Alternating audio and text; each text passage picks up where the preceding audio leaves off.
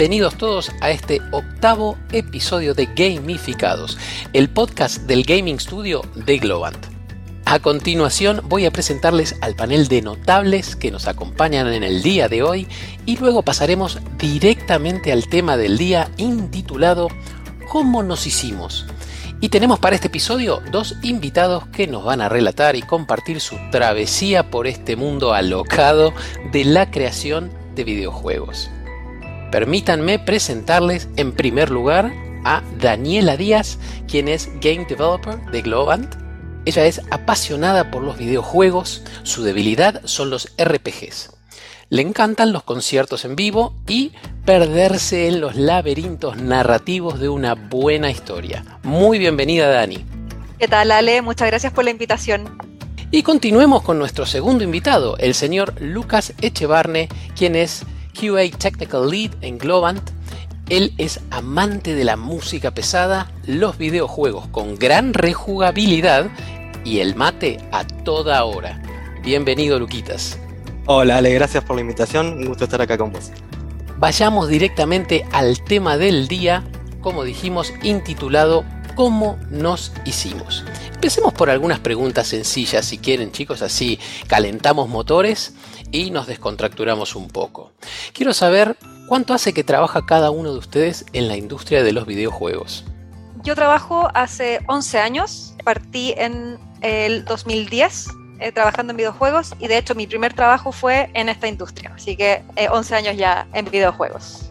Yo trabajo en videojuegos hace un poco más de cuatro años en el área de QA, aunque previamente tuve algunas interacciones, pero ya desde otro lado, desde el área de sonido. Bien, y para ubicarlos geográficamente, ¿dónde se encuentran viviendo actualmente cada uno de ustedes? Yo actualmente vivo en Santiago de Chile, originalmente soy de Viña del Mar, de la costa en Chile, eh, y la verdad es que no tenía demasiadas ganas de dejar mi ciudad, pero lamentablemente las oportunidades de trabajo están acá en la capital, así que me vine hace algunos años ya. Yo estoy viviendo en Capital Federal, Buenos Aires, Argentina, en el barrio de Belgrano, más específicamente. Eh, de mi lado viví la mayor parte de mi vida en zona norte, en Gran Buenos Aires, y me vine hace un año para Capital Federal, así estaba más cerquita de la, de la oficina. Y quiero saber, vamos a empezar por vos, Dani. ¿Cómo empezaste tu carrera en gaming? Desde lo que es tus comienzos, cómo te fuiste capacitando, cómo te fuiste formando como profesional, ¿no? Y cómo fuiste adquiriendo experiencia. Como mencioné, mi primer trabajo fue en videojuegos, entonces cuando justamente estaba buscando eh, trabajar en lo que fuera, en verdad, surgió una oportunidad en un estudio de videojuegos acá en Santiago eh, que estaba ofreciendo unas pasantías para gente recién titulada como yo que no tenía experiencia de trabajo. Así que me ofrecieron tres meses de prueba y después de esos tres meses de prueba pasaron un par de meses antes de que me llamaran y me dijeran, ok, ven y ya te contratamos. Y entonces eh, con ellos partí aprendiendo. La verdad, yo solo sabía C de la universidad, no sabía nada del desarrollo de videojuegos como tal. Eh, por ejemplo, qué es un motor, qué es rendering, cosas así, nada de eso lo sabía. Así que todo eso lo aprendí en el día a día en el trabajo y aprendí ellos también, por ejemplo, cómo usar Jira, qué es Scrum, qué es un daily, todo ese tipo de cosas. Fue todo así, nada como de libro, fue todo muy de, ok, saltas a la aventura y aprendes en el día a día. Perfecto, claro, hay que remangarse y empezar a adquirir conocimiento. Y algo bueno que mencionaste también, Dani, ¿no? Es el tema de que no solo adquiriste conocimiento desde lo que es la base fundacional de tu carrera como desarrolladora, sino que también seguramente te tocó aprender a trabajar en equipo con tiempos, con logística, con distintos métodos o metodologías como la que mencionaste, Agile. Así que eso me imagino que también fue un aprendizaje importante para ti, ¿no? Efectivamente, por ejemplo, aprender a planificar, distintas formas de planificar, que era un sprint, que era un milestone, todo eso tuve que aprenderlo ahí en el momento. Y la verdad es que tuve la suerte de haber tenido compañeros que me apoyaron mucho, que entendieron que yo estaba de verdad recién partiendo, así que aprecio mucho como ese apoyo que se me dio en un inicio cuando uno se da cuenta que en verdad no sabe nada y hay tanto que aprender que puede ser como muy abrumador y el apoyo de la gente con experiencia es fundamental. En tu caso, Lucas, ¿cómo fue tu capacitación? De mi lado empezó por, todo mi paso por la industria empezó por un amigo, mi hermano de la vida, Francisco Cutaro, que es actualmente TL de desarrollo en el estudio de gaming. sabía que yo quería cambiar de, rubro. Para dar un, poco de contexto, yo en ese momento estaba metido en lo que era composición, grabación y producción musical. Tenía algunos trabajos con, modalidad freelance mientras continuaba mis estudios para, para técnico superior en sonido hago un paréntesis acá para enfatizar eso, mis dos pasiones son la música y los videojuegos, pero finalmente me da cuenta eh, al meterme más en la industria y en lo laboral que por lo menos en mi país o en los círculos en los que yo estaba no existía o era de difícil acceso lo que yo buscaba. Soñaba algo en las líneas de formar parte del sound department de Capcom, trabajando en efectos de sonido, composición de los distintos mapas, niveles del Mega Man, no sé, ese tipo de cosas, metidísimo en el desarrollo, eh, no con, trabajo freelance, soñaba muy grande. Y bueno, mi amigo Frano me, me comenta de esta posibilidad, creía que trabajar como QA también era algo que se me podía dar bien y, ya respecto a la formación, meses antes de siquiera eh, tener una entrevista me puse a leer todo acerca de lo que era una analista de calidad. No me era extraño lo que era el desarrollo de videojuegos gracias a compartir eh, charlas con él y por los pequeños trabajos que había hecho en su momento para videojuegos pero empecé a meterme en cursos, tratando de saber toda la info que pudiera y nada, debo decir que nunca se detuvo. Hoy, eh, a más de cuatro años de eso, sigo la verdad buscando cursos y certificaciones en varias plataformas en las que estoy metido, junto con las opciones que, que brinda Globant, obviamente, y por supuesto la experiencia de trabajar varios años en títulos AAA es, es bastante enriquecedora también, sobre todo por esto que mencionamos, del ambiente que tenemos entre, entre los distintos profesionales. La respuesta sería, sigo formándome, no creo que, se detenga en algún momento, menos considerando que nuestra área de, de trabajo es Ahora, más allá de que cada uno se fue formando con el trabajo mismo y con la ayuda de los demás profesionales que los rodeaban estando en el trabajo, ¿no? Hubo también de parte de ustedes un esfuerzo autodidacta, por decirle de algún modo, cuando ustedes tenían que adquirir un conocimiento determinado, iban se ponían ustedes con un tutorial, trataban, experimentaban, hacían prueba y error y demás, o no, o siempre tuvieron al alcance de su mano todo el material necesario como para que todo eso fluyera sin que ustedes tengan que ponerse a investigar. ¿Existe mucho el tema de la investigación dentro de sus carreras profesionales o no tanto? Sí, de mi lado muchísimo. Eh, hubo mucho de investigar por mi cuenta, sobre todo también para fomentar este círculo que tenemos. O sea, no, es raro que, alguien ponga, alguien del equipo, de, cualquier área, ponga sobre la mesa algún tema, alguna herramienta sobre la que leyeron y veamos cómo lo podemos implementar. Y, en parte es una de las cosas que más me motiva a seguir investigando y ver qué, se puede hacer a continuación o qué, qué aporte se puede hacer. Así que sí, hubo mucho de eso por mi lado, en verdad, todo lo que aprendí, especialmente cuando tuve que aprender a usar Unity por primera vez y Unreal por primera vez, ver en verdad en internet, buscar la documentación, investigar cómo se hacen las cosas. No soy mucho de leer libros, o sea, me encanta leer libros, pero estudiar libros para lo que es desarrollo de videojuegos me ha costado mucho, como que lo que es en mi ámbito profesional, tengo que tener las manos en la masa en la medida que voy aprendiendo para realmente ir como fijando el conocimiento, no, no me sirve como ya me voy a sentar a leer un capítulo y con eso aprendí, no, he descubierto que eso a mí personalmente no me resulta, eh, si bien por supuesto conozco mucha gente que sí le resulta así. Así que para mí lo que es la investigación en Internet, apoyándome si bien con libros de vez en cuando, pero de cómo fue aprender a trabajar con las herramientas con las que trabajo, sí, eh, buscar en Internet por mi cuenta ha sido lo principal, digamos. Bueno, y tenemos aquí una game developer, una desarrolladora y un QA Technical Lead. Entonces, quería que le expliquen a los oyentes un poco de qué consisten sus trabajos como profesionales en la industria del gaming, cómo es un día típico de ustedes, qué es lo que hacen exactamente, cómo contribuyen a la creación de videojuegos. ¿Alguno se anima a comentar primero? Lo primero que me, que me cuesta de responder esto es que mi día a día depende mucho del proyecto en el que esté, de las necesidades del proyecto y de la etapa del proyecto. Porque, por ejemplo, yo he estado desde la preproducción de un proyecto hasta eh, tener que hacer los live operations de un juego que ya estuviera publicado en una tienda. Te interrumpo un segundito ahí, Dani. ¿Le podrías comentar a nuestros oyentes qué es un, un live ops o un live operations? ¿De qué consiste? Sí, por supuesto. Live operations es cuando un juego ya terminó su primera parte del desarrollo, por así decirlo, cuando ya se logró que el juego estuviera en un estado listo para ser publicado, para que los jugadores ya puedan empezar a jugar. Y entonces lo que es Live Operations es, ok, ya tenemos este producto andando. La pregunta es, ¿cómo lo mejoramos? ¿Cómo lo actualizamos? ¿Cómo lo hacemos crecer para tener más jugadores? Eh, para que los jugadores estén más tiempo en el juego, para arreglar problemas que tenga el juego, todo ese tipo de cosas. Entonces es un desarrollo en donde hay mucha conexión con cómo están respondiendo los jugadores al producto que ya está en vivo, digamos que ya está vivo, y cómo respondemos a esas necesidades. Perfecto. Hago un pequeño aparte para nuestros oyentes, como ya saben, porque a veces está bueno describir más en términos de Lego, que son las distintas cosas y los distintos componentes dentro de la industria. Así todos vamos aprendiendo un poquito de los profesionales, ¿no? Más allá del día a día, ¿qué es lo que haces específicamente como desarrolladora? Como decía, muchas veces depende de la etapa en la que está. Entonces, por ejemplo, a veces me toca implementar lo que se llama el gameplay o la jugabilidad. Por ejemplo, quiero que el personaje se mueva, cómo se va a mover, cómo va a interactuar con el mundo. Entonces, he tenido que hacer cosas como llevar eso a cabo pero otras veces me toca eh, implementar herramientas para que personas como los diseñadores de la jugabilidad puedan configurar las distintas partes del juego o incluso darnos cuenta que el juego no está funcionando bien, que, no, está moviéndose muy lento o que no se ve bien, entonces enfocarme en lo que es como optimizar o mejorar cosas del juego. Entonces, en verdad, siempre depende de qué necesita el proyecto, yo respondo a esas necesidades con los distintos conocimientos que uno va adquiriendo de los distintos procesos, digamos. Lucas, me imagino que tu tarea está muy ligada a muchas de las cosas que mencionó Dani, por ejemplo, el tema de cuando se ponen a implementar un determinado aspecto del juego y se dan cuenta de que no está corriendo bien o de repente hay un tipo de error o bug. ¿Cómo es tu participación en todo esto?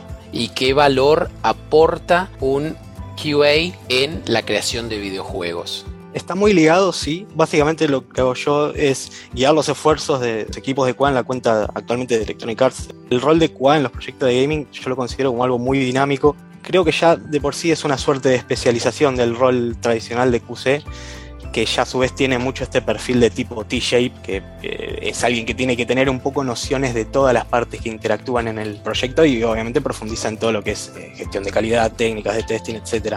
La particularidad de gaming y de un juego AAA creo que es justamente la gran cantidad de disciplinas y áreas que interactúan. Entonces, en medio de esa explosión de profesionales de muchas áreas trabajando sobre lo mismo y esa catarata de inputs, estamos nosotros un poquito estudiando los procesos y verificando que cada una de las piezas encajen donde tienen que estar según la receta, ¿no? Específicamente de mi lado es estar presente en los proyectos, llevando el input del lado de calidad, trabajar un poco en la, en la gestión del área y después acompañar a cada uno de los chicos en su crecimiento profesional también. Me imagino que no todos son rosas durante ¿no? la gesta de un videojuego, en la preproducción, la producción, postproducción. Ustedes se han ido encontrando problemas que en un momento dado los ha dejado trabados y no han sabido cómo, cómo poder seguir o cómo resolverlo, pero siempre seguramente le terminaron encontrando la vuelta, ¿no? Porque a eso nos dedicamos. Ahora, yo soy muy curioso de saber cómo funcionan las mentes de cada uno.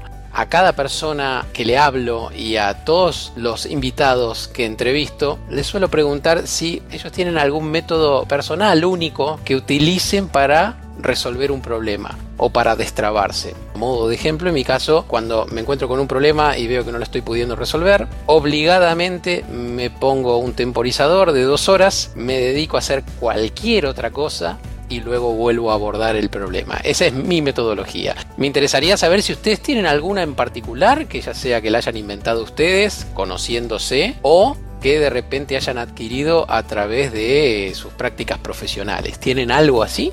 Sí, la verdad, yo he descubierto que a mí lo que me sirve, cuando especialmente es un problema que como que no logro encontrar cómo abordarlo, es tomar papel y lápiz y empezar a describir el problema. O sea, ¿De qué se trata? ¿Cuáles son todos los pasos que tengo que realizar para poder resolver el problema? ¿Qué tengo que considerar? ¿Cuáles son los posibles problemas? Como todo lo que me permita entender el problema, las posibles soluciones, o es casi como una lluvia de ideas, por así decirlo, pero para mí, así como yo decir, ah, este es el problema, considera todas estas cosas. Y tiene que ser papel y lápiz. He intentado hacerlo en el notepad del computador y no me resulta, ya lo descubrí. Tiene que ser papel y lápiz. Old school. Absolutamente.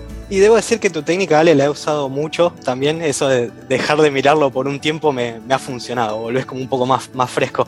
Pero creo que eh, generalmente lo que creo que es importante es dedicar el tiempo a intentar conocer cuál es el problema, o sea, investigarlo, hacer preguntas, si es un problema con uno mismo, incluso hacerse esas preguntas uno mismo. Pero finalmente accionar sobre lo que es la causa. El trabajo me acercó a varias cositas de esto. En todo lo que es gestión de calidad se habla muchísimo de lo que es métodos de resolución de problemas. Creo que me viene a la cabeza lo que es el 8D, de, de 8 disciplinas para resolución de problemas. En varias metodologías medio que se aborda el tema también. Y hay varios estructurados de distintas formas, pero todos coinciden en ese core sobre el análisis causa-raíz y, detallan varias técnicas para llevarlo a cabo, que como guiño a los chicos de, Quality Engineering, en nuestro skill set incluye varias cositas de esto. Así que eh, van a ver en, la sección de root cause análisis herramientas como diagrama causa y efecto, diagrama de Pareto, process mapping, etcétera, que son algunas cositas útiles para tener en cuenta, aunque debo admitir que lamentablemente no siempre he tenido la oportunidad de hacer algo tan ceremonioso a la hora de, lidiar un problema. Pero eh, me parecía que era un lindo guiño para dejarlo mencionado. Más allá de todas estas cosas desde lo profesional, ¿no? Desde lo que es la formación, desde lo que es lo que fueron aprendiendo, cómo se conocen ustedes como personas y como profesionales como para resolver un problema. Vamos a hablar de algo bastante actual y presente en los últimos dos años, diría, que tiene que ver con la pandemia famoso COVID y quisiera saber, en el caso de ustedes, cómo los afectó en la vida diaria y en sus vidas profesionales respectivamente. Al principio en lo profesional fue un desafío, creo que fue difícil porque era algo nuevo, era una modalidad que nunca habíamos llevado a cabo, por lo menos en el proyecto donde yo estaba, y tuvimos que replantearnos muchas cosas, también eh, obviamente analizar cómo le afectó a cada persona del equipo, porque no, no a todas las personas les afectó de la misma manera, y obviamente con eso ver cómo repercutía en su trabajo, así que nada, al principio fue, fue desafiante, hoy en día la verdad que, que me resulta muy cómodo y me ayudó también a conectar con muchas de las personas con las que trabajaba justamente por ver eso, que era lo que queríamos eh, atacar. Volvíamos a, tener esos espacios de interacción con el equipo, así que al poner el foco en eso, eh, la verdad que profundicé mucho sobre ese tema y, ahora mismo, como te decía, la verdad, no puedo recordar cómo hacía para ir a la oficina todos los días ahora. la verdad no me entra en la cabeza, yo te imaginas todos los días tenías que ir hasta allá. así que ahora ya estoy bastante, bastante a gusto.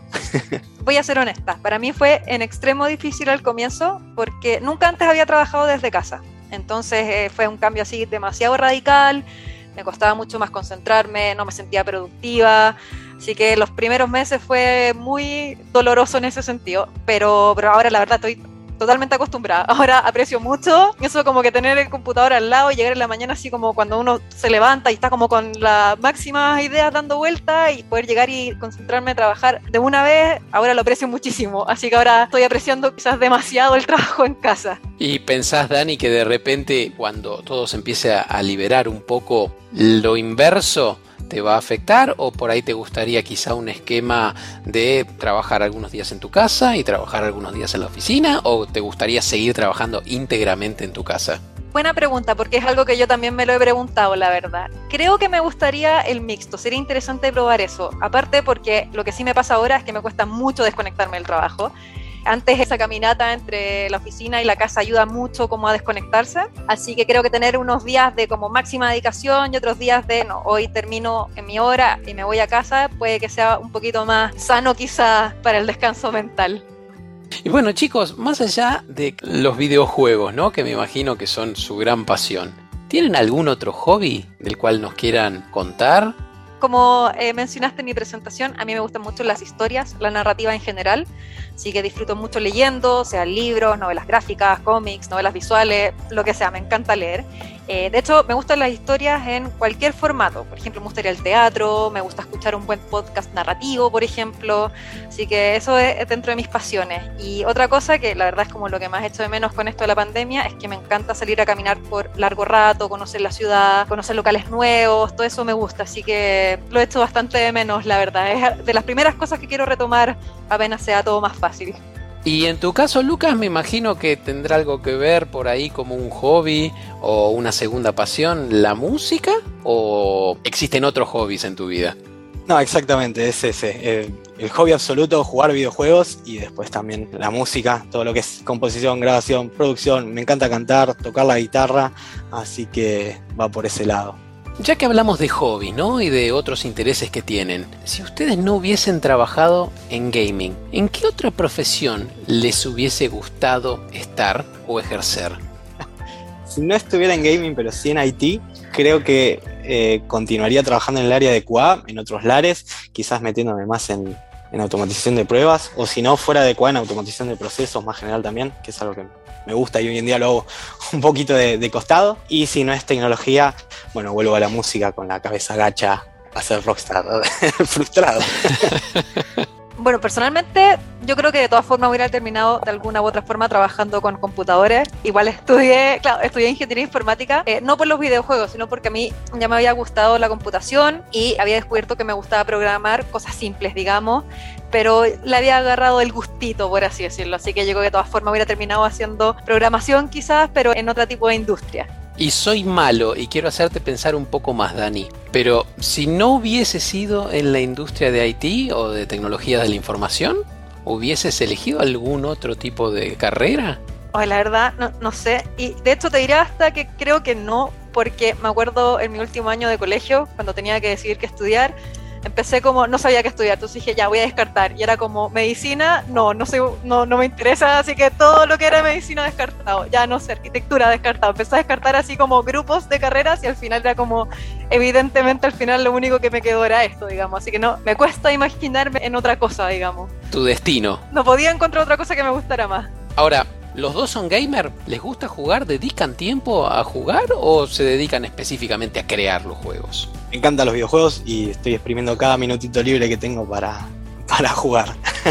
Yo acá confieso, soy totalmente de jugar videojuegos. Bueno, ya nos contaste un poco cuando yo te presenté, Dani, obviamente que tu debilidad son los RPGs. ¿Algún título que te venga a la cabeza como favorito, quizás? Siempre lo digo que Final Fantasy VI mm. es el que llevo en mi corazón. La nostalgia de la infancia difícil de vencer y aparte es el primero que me hizo sentir así como, wow, no sabía que esto es lo que podían lograr los videojuegos. Hablando de lo mismo, de la historia, la narrativa, ese juego que mezcla historia con música, no, una locura. Por eso sí siempre es el que llevo más cercano en mi corazón. ¿Cuándo suelen jugar? ¿En qué momento? Bueno, generalmente en la semana después del trabajo es como una de mis formas favoritas de relajarme y desconectarme pero en verdad en cualquier momento que yo diga, mm, tengo un buen eh, periodo largo de tiempo libre, me voy a sentar a jugar. De mi lado también dedico el tiempo después de trabajar a jugar. Lo difícil es que compite con el tiempo que también intento invertir en, hacer cursos y estudiar. Como les conté, trato de tener siempre eh, algo activo de ese lado. Así que tengo esa, esa lucha reconozco que hace un tiempito está ganando un poquito más el videojuego, pero yo lo, voy a volver a, balancear. ¿Y tenés algún juego favorito que se te venga a la mente? No sé si tengo favoritos, pues un, poco difícil. La pregunta sí estoy bastante metido con, juegos de RPG y roguelikes también. ¿Y algún juego quizá que te haya marcado, como la marcó a Dani?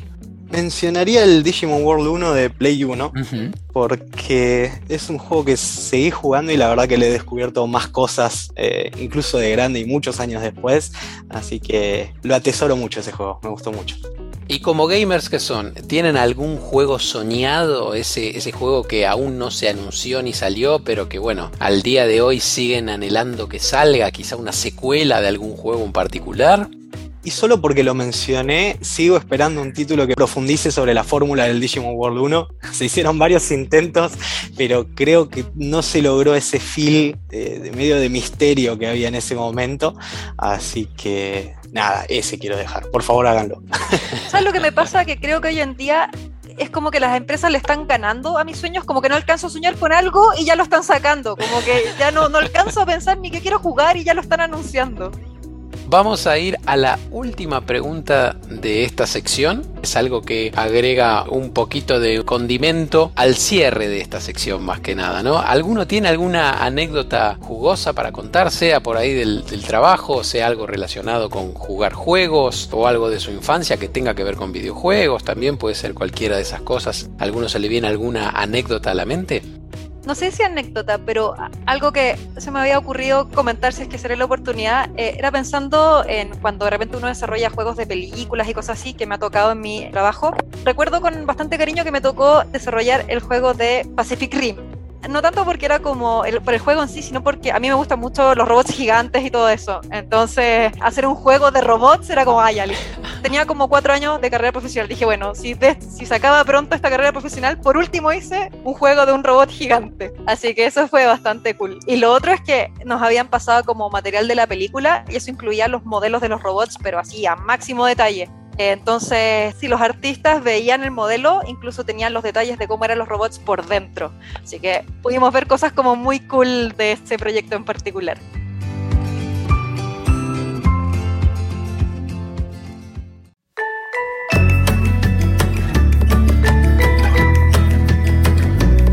A continuación nos vamos al Pong si todavía no lo conoces, el Pong es nada más ni nada menos que una ronda de preguntas rápidas donde nuestros invitados tienen que tratar de dar las respuestas más veloces, cortas y concisas que puedan.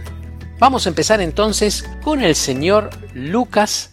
Minuto Globan en el aire, comenzando ya. ¿Nintendo, PlayStation o Xbox? Ahora mismo te digo Nintendo. Lo que más te cuesta corregir como profesional. Gestión del tiempo. Al finalizar un proyecto de gaming, ¿qué elegís? ¿Una noche alocada o dormir dos días seguidos? Dormir dos días seguidos toda la vida. ¿El juego que más te costó terminar? Sería el primer Oddworld. Cuando jugás, ¿usas parlantes o headset? Headset. ¿El personaje favorito de videojuego? Paso, me es imposible elegir. ¿Consola, PC o mobile? PC. ¿Tu rincón del mundo? Mi casa. En juegos, ¿microtransacciones o el paquete completo? No tengo problema con microtransacciones, pero paquete completo. ¿Lo que más te gusta de tu trabajo? El círculo que se forma entre profesionales. Bueno, Dani, ¿estás lista? ¿Vamos con vos entonces? Vamos pues. Vamos con Dani entonces. ¿Café, té, mate u otro? Té. ¿Lo que más te gusta de vos como profesional? Dedicación. ¿Trabajar durante el día, durante la noche o de madrugada? Durante el día. ¿Persona a quien admirás? Eh, Satoru Iwata, eh, quien fue presidente de Nintendo. ¿Jugar de noche o de día? Eh, de día. ¿DC Comics o Marvel? Ninguno. ¿Empresa de juego favorita? Eh, Nintendo. En cuanto a salud física, ¿moverse ocasionalmente o sedentarismo irremediable? Moverse ocasionalmente. ¿El mejor amigo de un trabajador de videojuegos? El descanso. ¿Lo que menos te gusta de tu trabajo? Eh, el desafío. El desafío constante.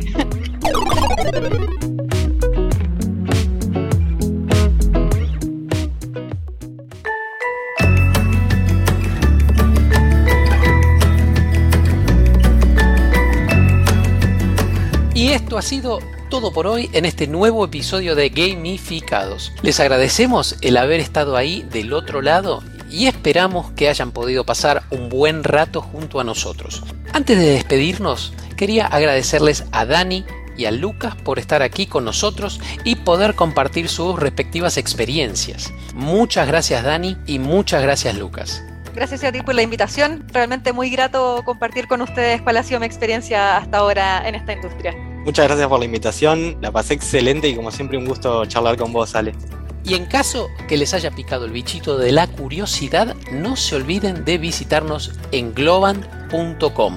Nos vemos en el próximo episodio.